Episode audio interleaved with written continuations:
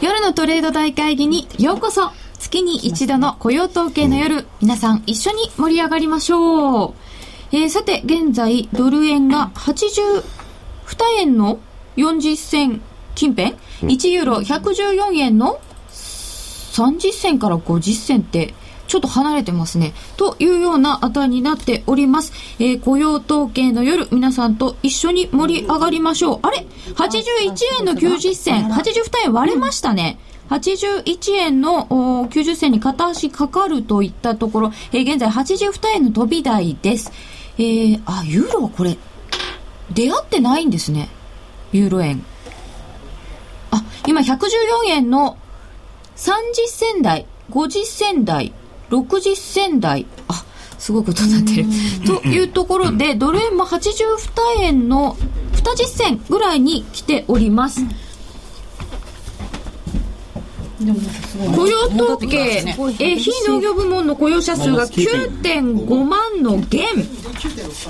で失業率9.6%えー、っともう一回言います。非農業部門の雇用者数が9万5千人の減少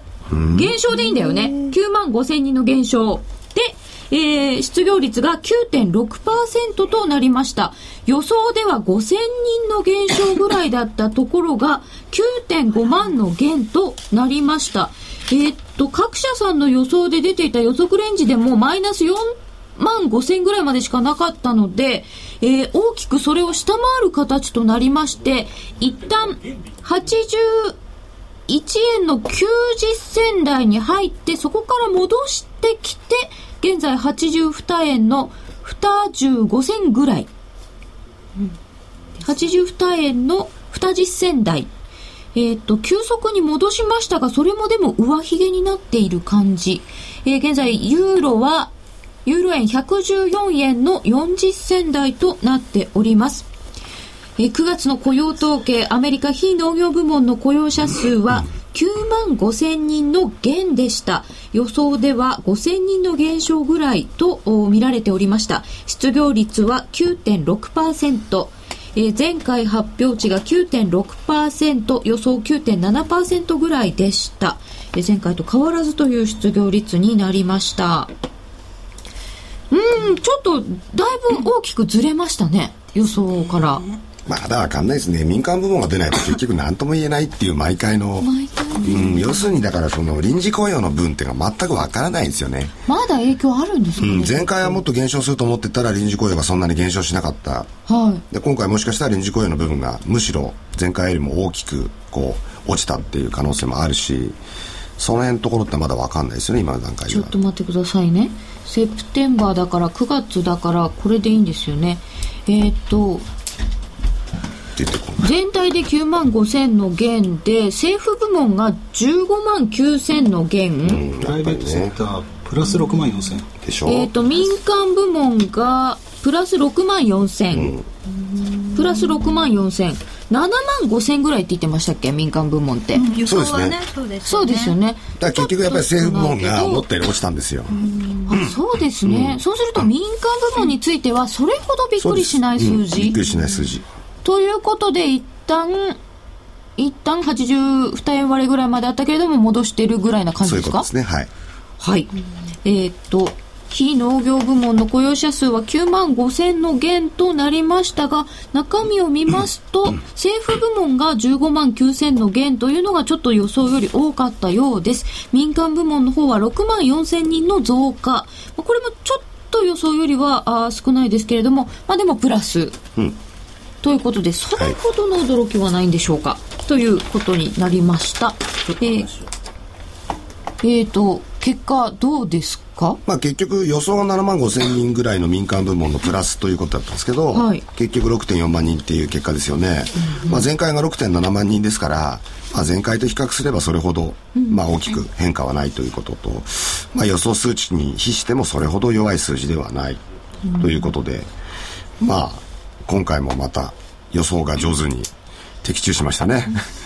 っていうことですね、うん、意外に予想って意外にと言っちゃ失礼ですけど当たるんですかね。えっ、ー、とちょっとこの足元の動きを見てどうですか？鳥居さんユーロ円なんか見ると結構スルスルスルっと上がった感じが、ねうん、はい、ありますけどなんか大体あのクロス円って全体的に同じような動きをすることが多いじゃないですか、はい、でも最近はなんかドル円は下がってるけどユーロ円は上がり続けてるっていう、ね、逆行現象があって、やっぱりドル安？ですよね。円高っていう。だ結局、ドル円がある程度その介入警戒で、まあ下げてるって言っても下が支えられてる中で、やけに大きくユーロドルが上がってるから、ユーロ円は上がるんですよ。はい、やけに大きくですよね。はい、えっ、ー、と、ユーロドルは1.39の半ばぐらいでの推移。ユーロドルが随分戻ってますね、今ね。そうですね。うん、これも、えっ、ー、と、どこまでだったんだ ?1.395 5ドル。5はい、はい、えっ、ー、と1.388ぐらいからですか？1.395まで。急速に戻ったようです、うん、えっ、ー、とみんなおっかなびっくり売ってる感じしますね。おおサッカーの試合で為替の速報出た。あれ？え？サッカーの試合の画面に？為替の速報が出た。なるほど。81円台に一瞬入ったからですね。そうかそうかそう、ね、そういうことねこうだからその81円台っていうのがすごいこう介入警戒感というか、うん、ある水準ってことですよね、うん、でもサッカーの試合にまで出るってすごくないですか、ね、確かに。でもやっぱり出るんでしょうね、うん、一瞬でしたけどね、でもこの世界にいなかったらきっと何も知らずに生活してたような気がする、うん、全く気にしてなかったと思う、今は別にあの為替に関わってなくても、うん、もう朝から晩までニュースで為替の問題取り上げてるから、多分、えー、関わってなくても多分気にしてると思いますよ。一般多くの人たちはみんな気にしてると思いますよ。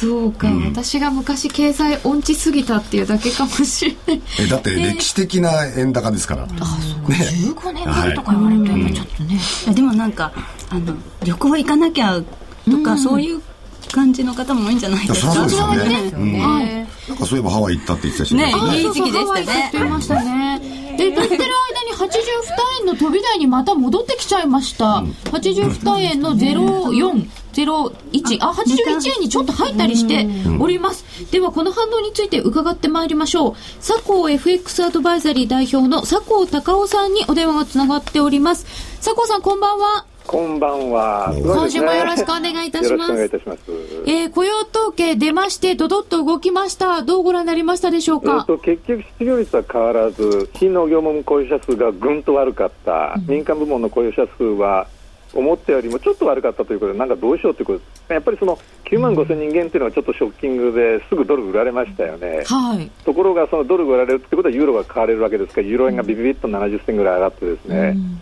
すごく大変ですね。今あの話題になったその介入が出るかどうかっていうのはちょっと皆さんの関心の的になるんでしょうね、これね。えー、また81円にちょっと入ったりなんかしておりますけれども、え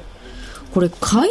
入は入れるんでしょうか？えー、っとですね、実は私はあの9月15日の介入の前はですねちょっとできやへんと、要するに今、日米関係は最悪ですから、はい、片や中国にその人民元の切り上げを求めながらですね貿易赤字相手国に2番目の日本に対してですね円安に生かするような介入は出ないだろうというふうに高をくくってたんですが、やりましたよね、2兆円も。意外だったということですか、えーとね、私は意外だったんですけども、結局、まあ、私はもしやったとしても、まあ、2円か3円しか円安にかそのあと5円円高にいくだろうと思ってたんですね、今でも思ってるんですね。はい、ところがね、ちょっといろいろ後から調べてみると、かなり用意周到にやったんですよ。要するに我々はですね小沢さんがあの代表選に勝てばですねもう無理やりあの財務省にやらせるだろう、関与ね。うんそれで菅さんが勝つと、ああ、あいつはやらんだろうということで、じゃあその80円に突っかけるかっていうんで、まあ、虎視眈々と狙ってたでしょ、はい、ということは、どっちにしても介入をやらされるという機運がその財務省の間にあって、ですねもうあの日にやるんだというふうにも決めてたような感じがいたします。でまあ2兆円やっちゃったでしょ、はい、要するに、まあ、ある程度、まあ、けど驚かせて、ですね要するにもう拳振り上げちゃったわけですよね、で元に戻ったじゃないかっていうのは、それはまあ結果論であって、ですね、あのおかげでその、まあ、あの円高がそのスローテンポになったかもしれないし、株は戻しましたしね、そういった意味では、まあまあまあ、まあ、ようやったなという感じがしますし、一度振り上げたその拳をそう簡単にね、つわものとか今、実は集まってるんですよ、財務省に。おそうなんです、ね、あの財務省の次官、要するにこれ大大臣の次に偉い人ですよね、うんうん、これがかつてそのミスター・イエンと一緒にあのはあの80円割れから100円にぶち上げた人ですからね、はい、それから国際局の次長っていうのは、実はあのミスター・ダワ財あの溝口財務課の時にですね30兆円介入した人ですからね、それから今の課長っていうのも昔、あの2003、4年にその課長代理で介入やって、要するによく見てみるとですね介入経験者、つたものが実は集まってるんですよ。しかもあの財務次官とかあの国際局の一応というのは実はその介入のラインではないんですね、あのいわゆるその外貨準備の運用とか、そういう人たちがですねちょっと昔の決めかでですね、指揮を取ってるその嫌いがあるんでですね、まああの今の状況でできるかどうか、まあ、国際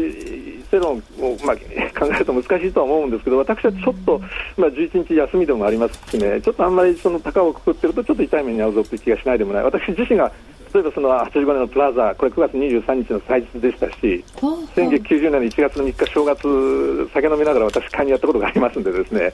彼ら意外にやるときはやるぞっていうのはあの私自分で経験しているもんですから、まあ、ちょっとあのけなんていうんですかあの警戒感を持ちながらですねやった方が賢明かなと。要するに今ここでそのまあポジションを持ったそのリスクに対してそのご褒美がどれぐらい考えあの来るのかなと考えたらですね、うん、91円94銭で円をロングドルショートするとちょっとなんとなく気持ち悪いですよね。それが私の感じなんですよ。なんとなく気持ちが悪い気持ち悪い。あで落ちてもね、例えばその1日、2日であの2円も3円も落ちませんからね、ここからは。でむしろ介入があれば、まあ、2円かは分かりませんけども、そういったその塩梅を考えたら、ですね私はちょっととりあえず、ここら辺で一回その、まあ、もしドルショートであれば、リグーとかですね考えておくと、それと皆さん、この雇用統計の番、みんなもう大大にぎわいでお祭り騒ぎじゃないですか、はい、それでね、まあ、さっきも私、あの相談見てたら、ポンと91円台入って、また20がテイクンされたり、そういう円もごとごと動きましたけれども、はい、そのその作用を取るってのはすごく難しくて、むしろ皆さん、おそらくポジションを持っていらっしゃると思うんで。雇用統計の前はその92円のいくらでしたっけ？82円のごめんなさい、えー、82円の30銭ぐらいでしたね、はい、そうであれば82円30銭ぐらいでそのまあ数字を迎えるんであれば、うん、例えばそのドルロングにしてる人はですね、はい、1回82円でストップを置くとかあるいはそのショートにしてる人は82円の6までストップとかそういう自分のポジションをプロテクトすることを考えてですね、動きに乗っかってばばってやるとですね往復ビンター食らう可能性があるんですよね、まあ、これは私の個人的な意見なんですけれどもですからあの我々その個人投資家のレベルはですねこの数字をどう評価するのか今も言ったり来たりしてますよね、これを見てその例えば金融当局が何回やるのか、あるいはその市場がどう反応したのかあヘッジファンドがどう出るのかっていうのを見てですね週末いろんな人の意見を聞いてまあ、来週月曜お休みですけれども、えー、それから出動しても我々レベルでは遅くはないと思うんですけどね。とこの雇用統計の後の反応、まあ、1日分ぐらいはよく見るとその先が見えてくるってことになりますか？そうですね。やっぱり9万5千人の現だとおそらくもっと5、60銭あの円高になってもおかしくなかったのはまた戻ってますよね。90、うん、えー、と82円10銭ですか、はい、だからやっぱりそのおそらくもう円ロングの人はもうリグったかもしれないし、うん、円ショートの人はそのもっとそのドルが上がってほしいと思ってるだろうし今ちょっと非常に不安定ですからあのあんまりこうなんて言いますかその思い込んでですね、はい、決め打ちしない方がいいと思うんですけども。佐藤さん、もう少し長めでご覧になると、はい、えっ、ー、と、ドルはこの後どうなりそうだと見てらっしゃいますか、えーとですね、今はとにかくそのアメリカの金融緩和だけに目が向いてですね、うん、あのこの前のその例のピックスのその財政問題で誰も言わなくなりましたよね。はい、で、ユーロが1.30が35、1.40ともうバカなユーロ高になってますけど、これもただのドル安なんですよね。うん、ということは、おそらく、まあ、あのフェッドがこの FRB がこの雇用統計の数字を見てどういう、まあ、表現をするかよく分かりませんけれども、やっぱり、えー、短期的なそのドル安のトレンドというのは続くと思うんですね。ということはやっぱりドル安円高になるんでしょうけれども、中長期のそのまあ観点から考えるとですね、ちょっと私はちょっと円高が来すぎているような気がしないでもありませんし、むしろ今のユーロが買いすぎであるのであればですねユーロが下がるということはドルが上がるということでしょ、はい、ということはあんまりドル円もそのそんなに突っ込んでいかない可能性があるということでですね。ちょっとユーロ高をちょっとケアしながらここからあんまりビンビンビンビンそのドルが下がると思ってない。んでちょっと市場はあのアメリカの金融緩和を期待しすぎだと私は思ってます。ああ、なるほど。そうすると、ちょっとユーロ買いすぎっていうようなあたりは気をつけてみておいた方がいいですか？買われすぎですよ。もう、どうなっちゃったんですかね、あの財政問題はね。全然よくないじゃないですか。私はあの、欧州の金融機関にいましたけど、はい、あんまりよくないんじゃないですかね。だからそこら辺には全く目をつむって、とにかくアメリカの金融緩和だけを期待していると。利下げだけを期待していると。だ確かにその、まあ、今回もその非農業問雇用者数の数字は悪かったんですけども、はい、他の数字は悪くないですよね。だこういった数字を見ながらですね FRB のその舵取りが若干でもかかってきたらですね、うん、えー、そういうことをマーケット期待してませんので思わぬそのまあドル安のトレンドの変化が起きる可能性もあるというふうに考えてしかもまあ介入警戒変とも相まってですねちょっとドル円は気をつけてないと気がしております。介入についてもあんまりできやしないぞと高をくくらない方がいいとうんとね、これなかなか難しくてですね、あの、介入について嘘ついてもいいっていうその我々の間には不分裂がありますから、あの要するに思わないときにやったりですね、やるやるとあの思わせててややらなかったらいろんなまあことをやりますんでですね、とにかく我々のレベルではそこら辺のあの思惑を注意しながらですね、あんまりそのリスクの大きいポジションを取る時期ではないというふうな感じが私はしてます。わかりました。佐藤さん、はい、今日はどうもありがとうございました。すみません、ペラペラ喋って申し訳ありません。塾長、面白い話をありがとうございました。はい、よろしくどうぞ。良い週末を。ありがとうございます。えー、佐藤 FX アドバイザリー代表の佐藤佐藤隆夫さんに伺いました。えー、さて、ドル円82円の当選台に入ってきております。1ユーロ114円60銭近辺です。おおサッカー勝ちました1-0ですみんなサッカー勝った終了ということで皆さん気分よく夜トレどうぞってここで呼びかけてもよくわかんない。けどえ、そしてユーロドルが1.39の半ばです。えーとお話、えー、伺いまして、えー、どうだったでしょうか。まああんまりそんなにバタバタしない方がいいよっていうお話もありましたけれども。どうどうお聞きになりましたか？田島さん。前回のこの、要するに雇用統計の時、9月の3日でしたっけ、はい、あの時にお話したんですけど、要は財務省はもう、今、佐藤さんおっしゃった通り、ずっと前からもう準備万端整えてるんですよ。うん、で、やる気満々で。人事のお話伺いましたね。そうそう。で、結局問題なのは口実。うん、要するに介入に入る口実。83円台じゃ入んないよと。で、82円台入ったら入るよってその通りやったでしょ？で、ね、今回は多分81円台入ったらやるんですよ。で、今別に一瞬入ったからやるってわけじゃないんですけど、これが今日またニューヨークダウが動いたり、また月曜日動いたり、はい、で、その中で81円台に定着してしまうような状況があるとすれば、それはもうそれ絶好の口実ですよね。だって82が防衛ラインって言っちゃってますもんね。だ結局、いつも言われてることは79円の75銭、つまり95年の、まあ要するに円の高値に対して2円ぐらいのりしろがないと、最高値更新しちゃうと。まあ、さらに円高進んじゃうと、まあ、歯止め効かないと、まあ、いうことの中で言うと、やっぱりもう81円台っていうのはもう最後の砦ということになりますよね。やっぱり最高値っていうのが視野に入ってくると介入ということもありそうだ。ということですね。えっ、ー、と、225の先物が、一旦9500円があって、その後粘って9550円。現在9550円で通常取引の終値から見て30円安ということですから、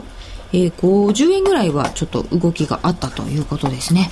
ああ、そうだ、225の先物も一緒に動くようになっちゃったんですね。えー、っと、結構わわっと動きましたけれども、見ていていかがですか、池田さん？そうですね、やっぱりあのドル円と、はい、そのまあ、ユーロドルの動きがあるんでやっぱクロス円とドル円がもう反対の動きをしてるっていうのが、やっぱりすごく顕著に現れてますよね。そうですね。やっぱりドル円だけ別？そうですね。そうですね。まあだからドル円だけ別まあそうそうですね。そうでもない。はい、あそっか。いやいやいやそんなことないと思います。はい。なかなか分かりにくい。そう難しいですよね。でもこういうふうになっちゃうとね、素直になんかやっぱりドル円とクロス円が同じ動きをしてくれてっていう方が分かりやすいですよね、うん、やっぱり、なんかもうそういうもんだって思っちゃってるところもあるのでなんかよくわかんないですね、私も。逆なら思いっきり逆になってくれれば、あ、逆相関なのねっていう 理解をするんですけど。それはわかりやすいですけどね。なんかそうでもないんですよね。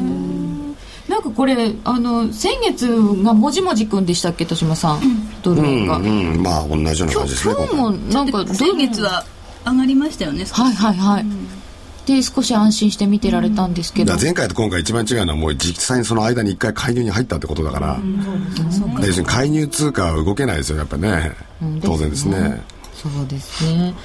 えっ、ー、とユーロドルショートがいいのかな？どうですか、うん、目先は調整入るとは思いますよ。だけど、うん、ユーロドルは目先急騰しすぎたことは事実ですけど、うんうん、僕はさっきの佐藤さんの意見とは全く反対でまだ上値余地っていうのは十分にあると思いますね。どのぐらいまで？うんそれだからその昨年の秋に1.5ドルをつけていた時だってギリシャ問題っていうのはあったんですよ、で、みんななんか後で気がついたかのようにですね、ユーロは売りだとか言ったでしょ、うん、さあおかしいって言うんですよ、はっきり言えば。もうギリシャの財政悪化問題なんてずっと前からついてるわけですから、で今ももちろんあるっていうこともおっしゃる通りなんですけど、で、あの時に1.5ドルじゃあなんでつけたんですかって話になるわけで、で、景況感アメリカとヨーロッパ比べればもう圧倒的にヨーロッパのが今上向いてますから、その温度差で考えれば別に1.5ドルを超えたって全然おかしくないんですって。ヨーロッパの景気は上向いてるんですか？景況感はものすごくいいです。それはもちろんユーロ安に誘導されてる部分もあってね、うん、そのユーロ安がだんだんだんだんユーロ高になってきたから、うん、やっぱりそろそろ警戒は出てきますけど、そんな今日の明日にいきなりユーロ圏の景気が悪くなるわけじゃないですから。なるほど、えー、なんかアルゼンチンの問題とかもいろいろそういう問題もちろんありますけど、ね、よくないのかなっていうイメージがい。やアメリカに比べればよっぽどましっていうその温度差の問題通貨ペアの動きっていうのは全て温度差だから、うん、両方とも悪いけどどっちの方がより悪いって、うん、そういう状況で動くだけですからね。ユーロ圏で見るとやっぱりドイツとフランスドイツの経済圏経済活動が大きいんです、ね、ドイツがとにかく全てユーロをこう引っ張ってる今は状況ですよね、うん、もうとにかく過去最大ドイツの例えば自動車メーカーは車売ってるわけで。そうですよね。触れてますよね、えー その辺が日本でもちょっと怖いところではあるかもしれません。では続いて、えー、統計の中身などについて、第一生命経済研究所、あ、ここでごめんなさい。一旦お知らせです。ラジオ日経の番組がポッドキャスティングで聞ける。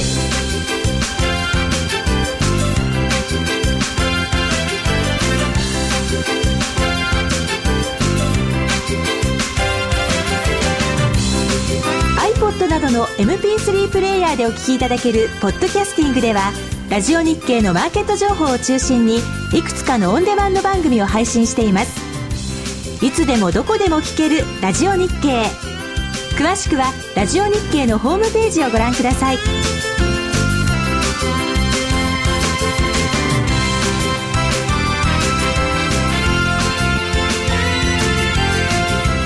iPod などの MP3 プレイヤーでお聞きいただけるポッドキャスティングではラジオ日経のマーケット情報を中心にいくつかのオンデマンド番組を配信しています。いつでもどこでも聞けるラジオ日経。詳しくはラジオ日経のホームページをご覧ください。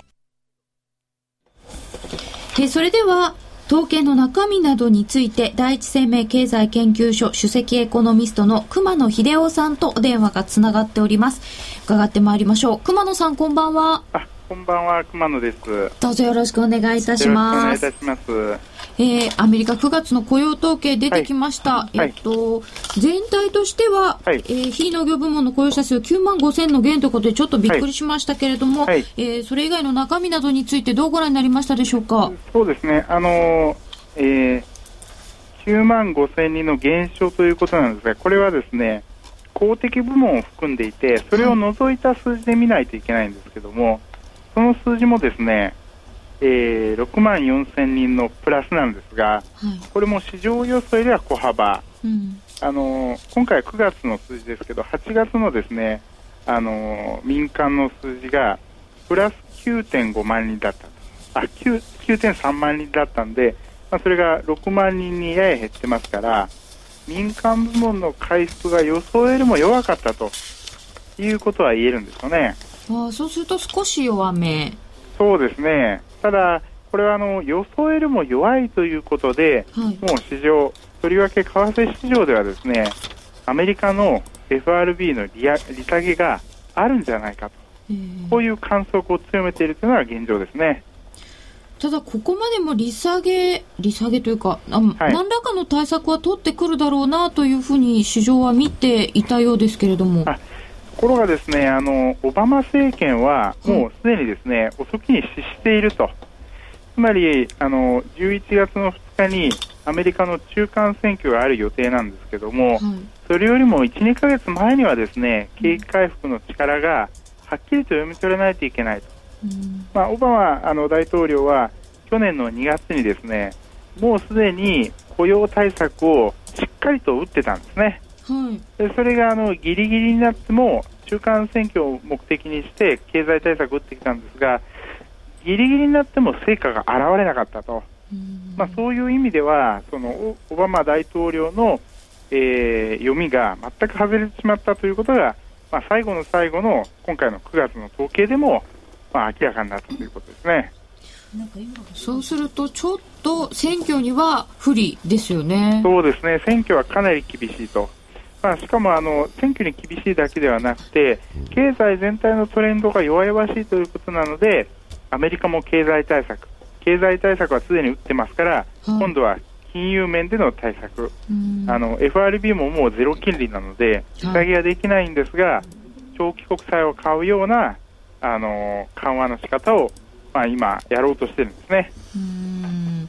まあ、そういう対策が打たれたとして、アメリカ経済はどうでしょうか？そうですね、あの日本もあのバブル崩壊後というのは、1回良くなったけども、その後は弱々しかったと、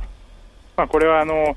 えー、リーマンショックというバブル崩壊の後遺症をまだ引きずっているということなんですよね。はい、で問題はアメリカが弱くなる、アメリカの金利が下がる、つまりはドルが安くなる、はい、裏側ではユーロが高くなったり、円が高くなったりすると。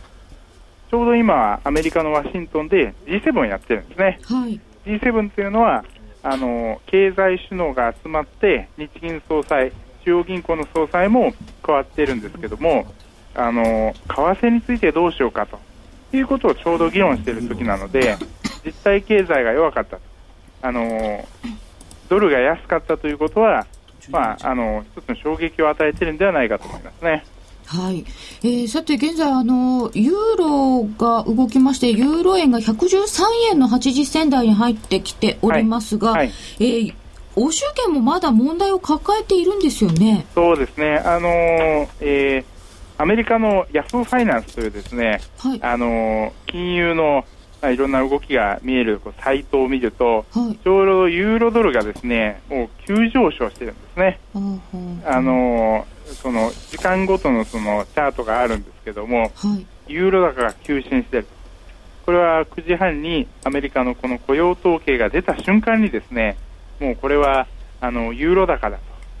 で、これまで数日はユーロ高の方向にエネルギーがいってたので、円高にはなりにくかったんですけども、はい、今、円高の方向にもあの為替の変化の圧力が加わっていて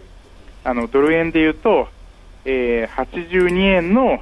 えー、00銭から10銭ぐらいを推移している感じですね。うん今後の為替ど、どっち方向に行くかというのが、このアメリカの経済と絡めて、分かりにくくなっているような気がするんですけど、どうでしょうか？そうですねあの焦点としては2つあると思います。今あの、アメリカのワシントンで行われている G7、はい、これで日本の為替介入ができるかどうか、結論はもしかすると出ないかもしれませんけども、日本の対応が各国に受け入れられるかどうか、これが受け入れられれば、為替円高への歯止めになると思いますね。あともう一つはですね、中間選挙、あるいは、えー、中間選挙の後のクリスマス商戦ですね。はい、つまり11月になると、今度はオバマ政権の政権政策運営が中間選挙で負けて厳しくなるんじゃないか、うん、その時にはアメリカのクリスマス商戦も厳しくなるんじゃないか、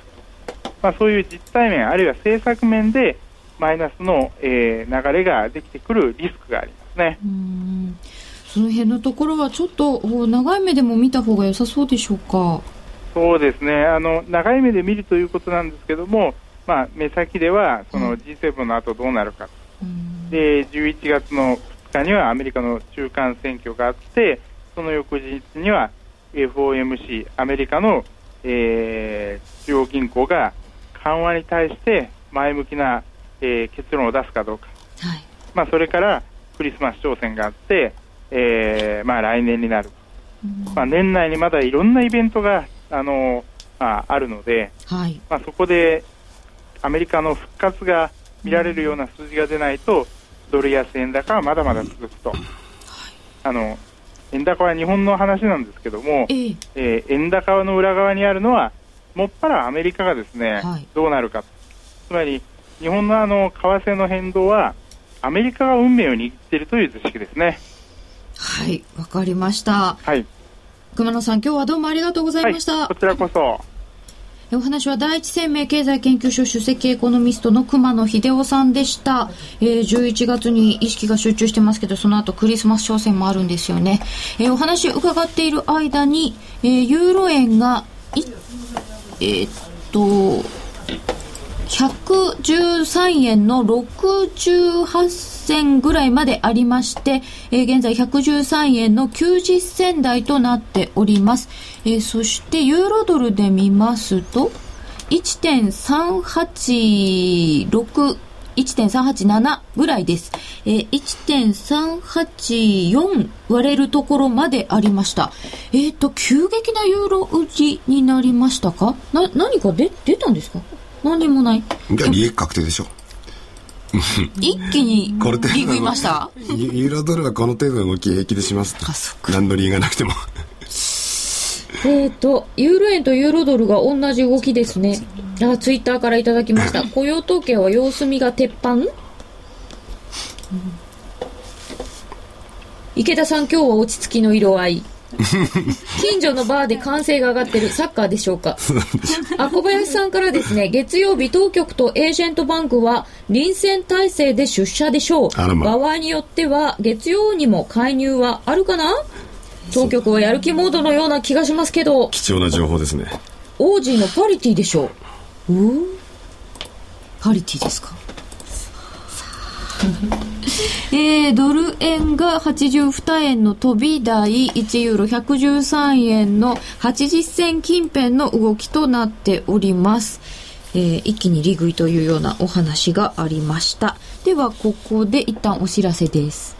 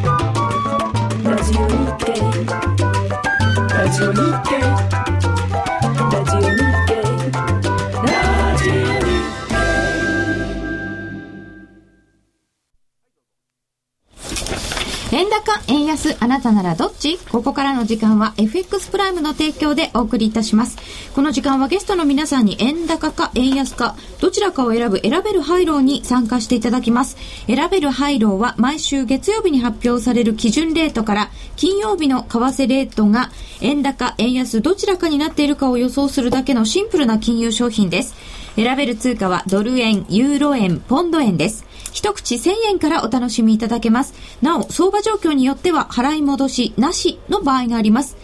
今週はポンド円は円高方向で着地して1円円高の方までが的中でしたが、ユーロ円はもみ合い行ってこいでペイアウトなしという結果でした。そしてドル円。月曜日の基準レート83円43銭に対して3時の判定レートが82円365ということで、1円円高を選んだ方までが的中となりました。ちなみに1円円高を選んだ方のペイアウト倍率は4.09倍でした。先週の夜トレでは私が的中いたしました。50銭円高を選びまして2.50倍のペイアウトになっております。ありがとうございます。すごい。2度目です。えー、それではスタジオの皆様にも実際に1人1000円握りしめて来週分に挑戦していただきましょう。今回もイメージしやすいドル円で、そして来週は月曜日が祝日のため12日火曜日の朝10時が基準レートになります。それに対して15日金曜日の午後3時のレートが円高か円安か50銭刻みで選んでいただきます。12日火曜日の朝10時から15日金曜日の午後3時がどうなっているか。まず大体火曜日までにどうなるんでしょうかね。えー、お考えいただきます間にスケジュールをご紹介いたします。えー、月曜日、東京市場お休みで、えー、11日の月曜日はアメリカもコロンバスデーで債券がお休みですね。一応株と商品はあるんですけど、債券がお休み。で、12日の火曜日が基準レートが決まる時ですけれども、その晩にアメリカインテルの決算があります。あんま関係ないかもしれませんけど。で、FOMC の議事録が公表されます。13日水曜日、国内機械受注、そしてアメリカは9月の輸入物価指数、それからアメリカ10年債の入札、14日木曜日にアメリカ9月の生産者物価、15日金曜日にアメリカ9月の消費者物価と物価系の指標が出てきます。えー、そして15日金曜日には9月の小売売上高がアメリカで出まして、えー、10月のニューヨーク連銀の製造業景気指数も出てきます。ユーロ圏の8月貿易収支が15日に発表。そして中国は5中全会が始まります。こんな1週間です。では、どうでしょうか？お考えいただけましたでしょうか？火曜日の朝に考えましょう。そんな無理だって。で火曜日の朝じゃあもう一回放送します？イエーイ。泣いてます。これこれ無理だ今予想するね。そうですよね。池田さんどうしますか？ゆいちゃん。私はですねうん多分、まあ、月曜日のあれが分かんないんでちょっと何とも言えないんですけど、うん。私はなんかまだ介入は入らない気がするので、うん、入ったとしても上がってってもやっぱり落とされると思うんですよね、うん、なので1円円高。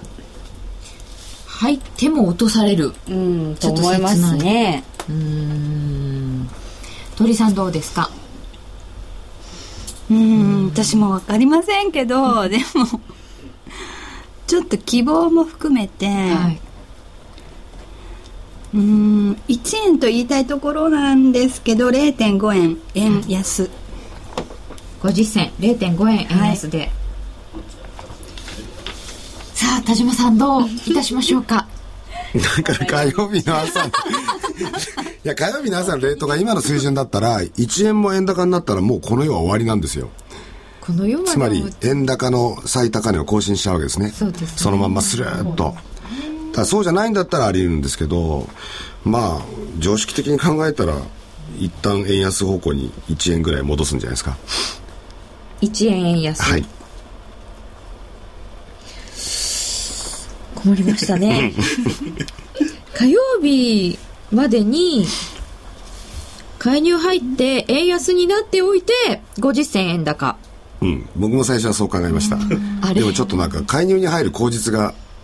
なんか出てこなさそう。ああ81円95までいって82円には戻すんですもんね。うん。でこれでニューヨークダウドーンって下げたらもうしょうがないですけど。あこのモニョモニョ感がなんかでも煮詰まってません？三角来てます、ね、こんな短いのはあんまり関係ない。やっぱりでもオーダー切ると、オーダーとかが並んでてこうストップロスがあったりとか,、はい、とか。でやっぱりちょっともう一瞬入って戻されるっていうのはよくあるパターンですよね。もちろんもちろん。えで一旦入って戻されたなと思って、うん、でもその後また行くんですか？時もありますし、うん、まあそれはいろいろですけどねか。どうなんでしょうね。ということで一応4人分出揃いました、えー、皆様はどのように読んでいただきましたでしょうか、えー、この時間はゲストの皆さんに円高、円安、どちらかを選ぶ、選べる廃炉に参加していただきました。さて、夜トレではスタジオだけでなく、リスナーの皆さんにも円高、円安を当てていただく参加型プレゼントクイズを実施しています。毎回 iPod などが当たります。番組ブログをご覧ください。では、前回クイズの結果と当選者の発表です。お伝えしましたように結果は円高の週でした。全体では44%の方が円高を選んで的中していたことになります。円高を選んだ方の中から厳正な抽選の結果、iPod ナノ1名様は北海道にお住まいのラジオネーム、重吉じいちゃんに当たりました。おめでとうございます。なお、クオカードの当選者の発表は発送をもって返させていただきます。ご了承ください。夜トレリスナー参加型プレゼントクイズ、円高、円安、あなたならどっち？次回は月曜日が祝日のため、来週火曜日12日、あれ？朝9時30分が締め切りとなっています。さっきのは10時って書いてありましたよ。どっちですか？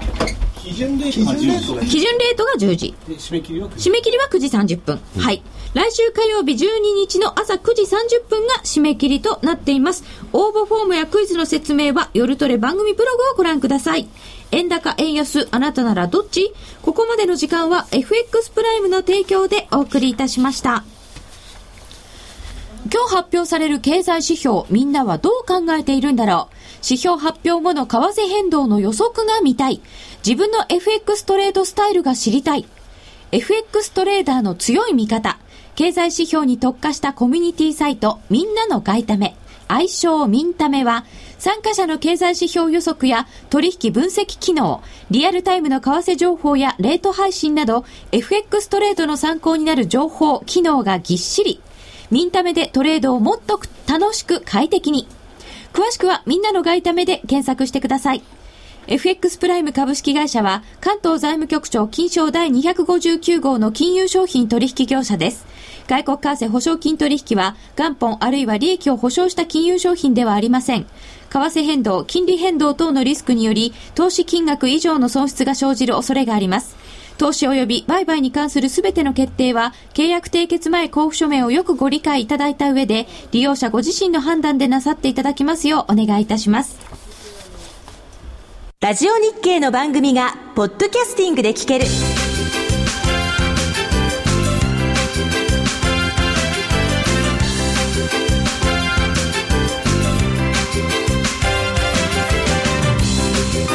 iPod などの MP3 プレイヤーでお聞きいただけるポッドキャスティングではラジオ日経のマーケット情報を中心にいくつかのオンデマンド番組を配信しています。いつでもどこでも聞けるラジオ日経。詳しくはラジオ日経のホームページをご覧ください。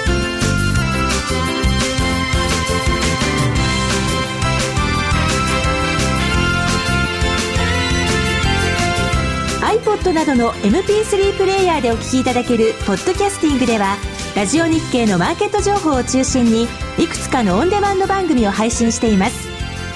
いつでもどこでも聞けるラジオ日経。詳しくはラジオ日経のホームページをご覧ください。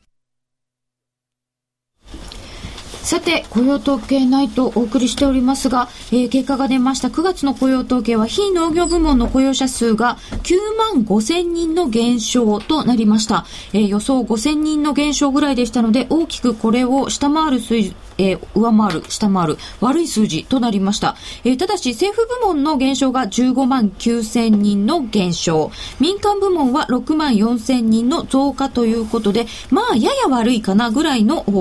数字のようです。失業率は9.6%でした。えー、現在、1ドルは82円の当選台、1ユーロが113円の90銭台で今ちょっと止まってるような感じです。はい。えー、それでは、ここまでの結果と介入のお話について、若林 FX アソシエイツ代表取締役の河合美智子さんに伺います。河合さん、こんばんは。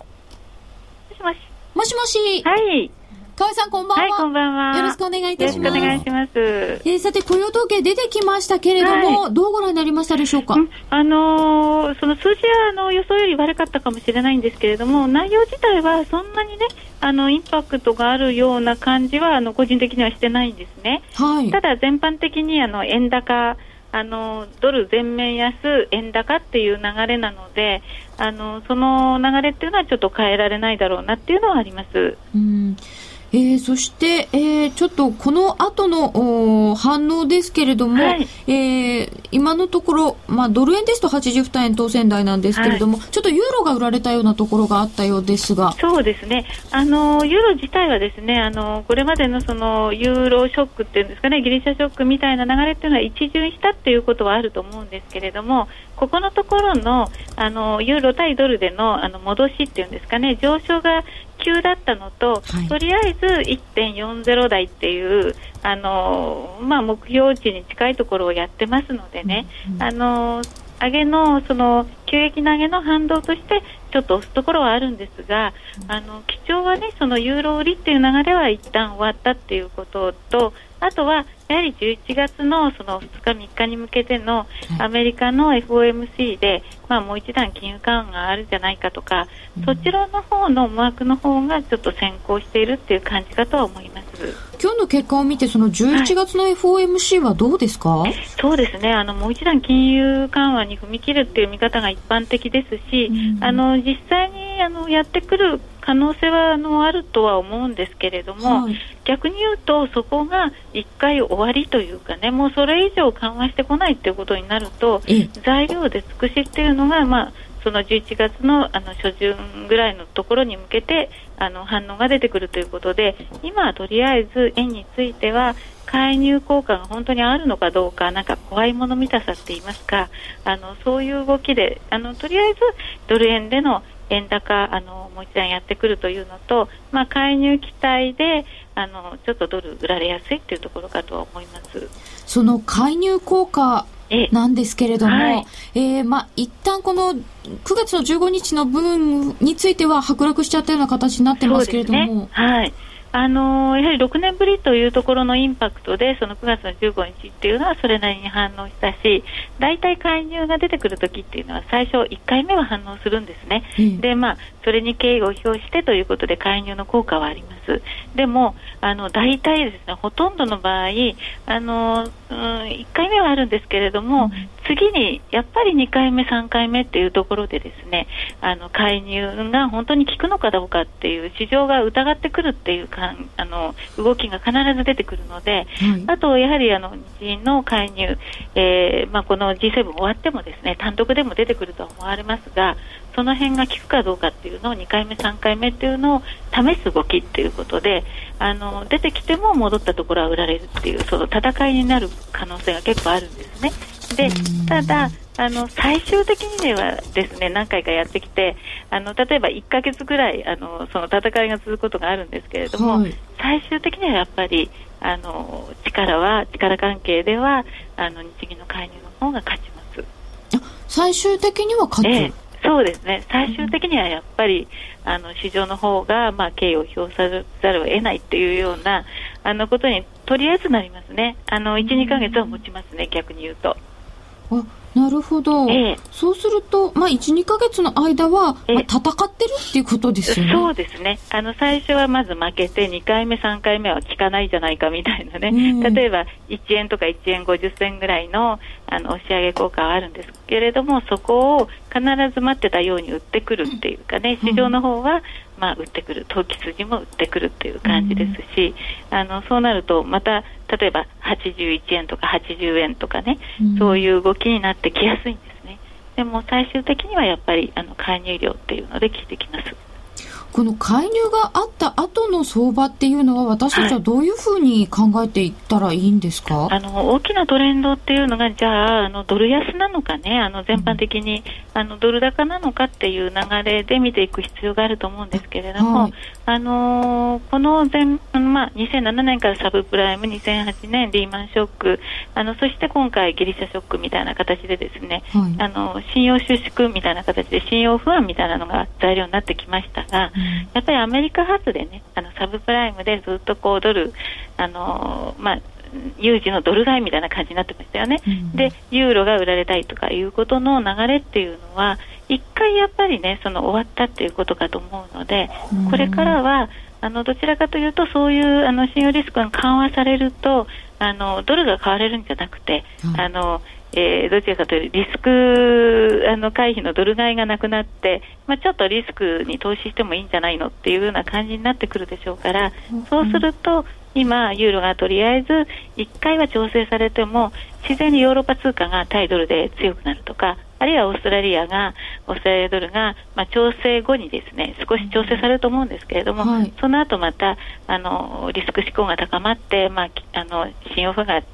信用不安がちっちゃくなって、えー、どちらかというとそういったヨーロッパ通貨とかオセアニア通貨が買われて対円でも買われていく、そうすると円ドル対円ではちちょっと円の円高リスクっていうのが少しちっちゃくなってきてあの、まあ、徐々にドル円でも少し上昇するっていうような流れかと思ってるんですけど。安全通貨からちょっとリスクを取れるような状況になっていく、ね、はい。そういう流れになっていくんじゃないかと思いますね。それはやはり今度のその FOMC であの金融緩和があるにしろないにしろ一回その全般的な動きが落ち着くっていう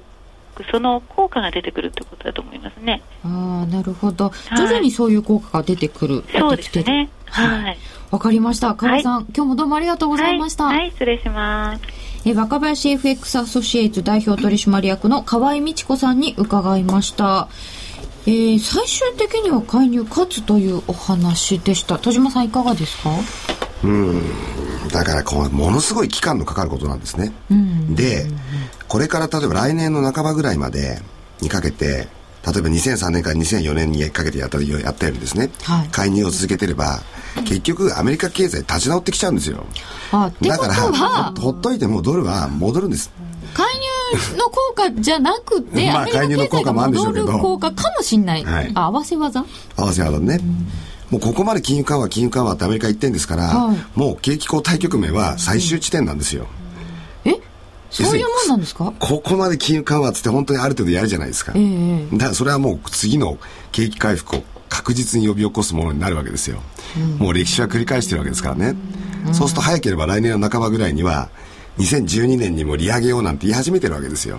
そしたらもう日本のその時の状況に比べたらもうドルの方が買い直されるのは当たり前で、その頃までなんとなく何回か介入やってればですね、はい、それが表面上介入効果に見えるんだったらそれはその通りかもしれませんけど。2003年4年もそうなんですかね。まあそういう部分もあったかもしれませんね。はい。全然話題にならないんですけど、日銀の包括緩和って影響ないんですか？ドル円に。まあこれはご案内の通り日銀が踏み込んだ決断をしたことがかえって皮肉にもそのアメリカの一段の緩和という観測に結びついてドル安を進めてしまったと。まあいうことですからね。皮肉。そうですね。ドル円81円の95銭から97銭。またちょっと円高方向になってきまして、えー、1ユーロは114円の飛び台ということでこっちはちょっと戻ってきました。今は世界的に通貨戦争と言われているので日本政府は介入しづらいのでは？介入は時間稼ぎだからね。アメリカ中間選挙でまた状況が変わることもあるかもしれないし。というようなお話が。時間稼ぎ。時間稼いでいるうちにアメリカの経済が立ち直ってくれば、うん、まあそういう部分もあります。部分も時間をちゃんと稼いでいるうちにその本当に、まあ、ドル安の最大の要因であるところの、まあ、金融緩和っていうのが効果を見せてくるんですね。うん、はい、結局だからアメリカの景気がどうなって金利がどうなるか？いや、そりゃそうですよ。もう世界が立ち直るのはアメリカに立ち直ってもらわないと元も子もないので、だからある意味ではまあその今ドル安っていう状況が続いていることは、回り回れば日本のためにもヨーロッパのためにもなるので、まあある意味容認せざるを得ないんですよ。それは。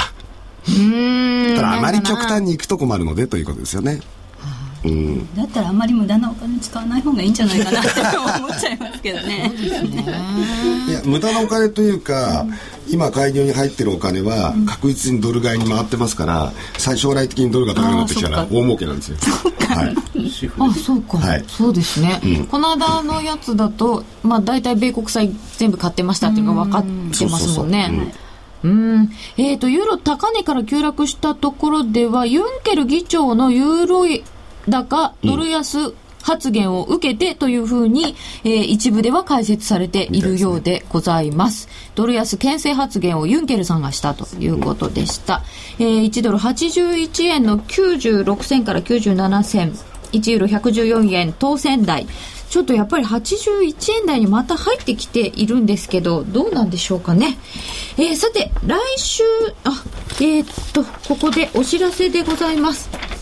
今日はセレコーポレーションから住居併用型アパート経営のご提案をいたします。これはどんなものかと言いますと、建物の一部をご自分の住居にし、その他のスペースをアパートとして経営する方法を言います。これによって家賃収入を土地代、建築費、建築費の支払いに充てられますので、頭金が少ないけど持ち家を欲しいという方にはぴったりな商品です。サラリーマンをはじめ仕事をされている方におすすめです。ただ、私にはお金もないけど土地ないからなという方も大丈夫。セレはあなたの予算、将来設計に合わせて土地探しからローン計画までお手伝いします。実はこのようなノウハウを持っているセレコーポレーションが土地購入からの不動産投資をメインテーマにしたセミナーを開催します。日時は10月16日土曜日13時から19時。開演は12時30分からです。場所は駿河銀行六本木ミッドタウン支店にて、定員は40名です。お申し込みはお電話で0120-704-314 0120-704-314当日は駿河銀行によるローン相談会も開催します。セレはあなたの人生設計の中にアパート経営を提案します。0120-704-314 0120-704-314セレコーポレーションです。お申し込み締め切りは10月13日。なお、お電話は来週12日火曜日の午前10時よりお願いいたします。セレコーポレーションからのお知らせでした。えっ、ー、と、ドル円が81円の78銭から80銭。1ユーロ114円飛び台です。えー、ちょっとドル円、円高が加速いたしまして、81円の78銭までありました。ちょっと、のりしろが足んなくなってきてませんか？足んなくなってきましたね。うん。うんそれは、介入、どうするの？でも G7 これから始まりますからね。入れないですよね。G7 前にはできないと思って攻めてる？うん。どうせ怒られるんだから入っちゃえば良さそうなもんなんですけどね。どうせ怒られるんですか？9月やってるから？怒られる筋合いじゃないんですはっきり言えばね。アメリカはだってもう巧みにドル安誘導をずっと成功させてるわけですから、うん、なんで日本だけ怒られないかんって話ですよね。まして一方じゃ中国っていう国の存在があるわけで、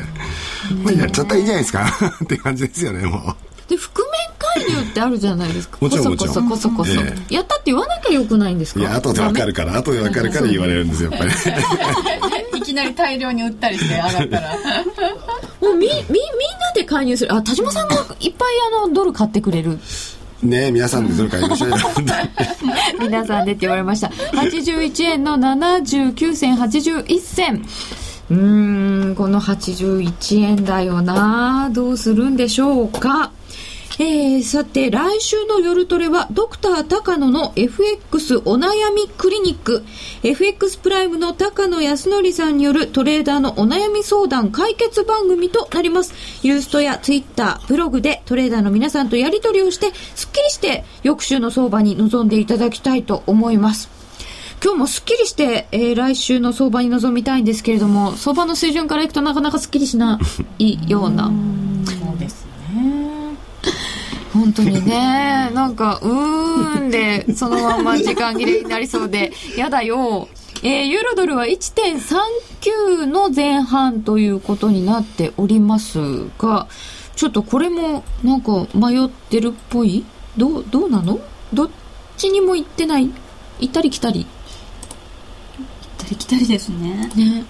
ややっぱり結局だからその為替の反応と、うんうん、あのニューヨークダウの反応っていうかアメリカの株式相場の反応っていうのは雇用統計に対してまた違う場合があってそうですよね、まあ、その多少なり悪い筋だったということが、過度にですねその株価の方に影響を及ぼす可能性もあるのですね。警戒してるんじゃないですか。これからアメリカの株が開いてきます。それがどうなってくるかということも見たいところになってまいりました、えー、ドル円は現在81円の80銭台。1ユーロ114円の飛び台となっております、えー、この後株価などの方も見ていきましょう。延長戦もよろしければユーストリームでよろしくお願いいたします、えー、放送はここまでとなります。今日もお付き合いいただきましてありがとうございました。ありがとうございました。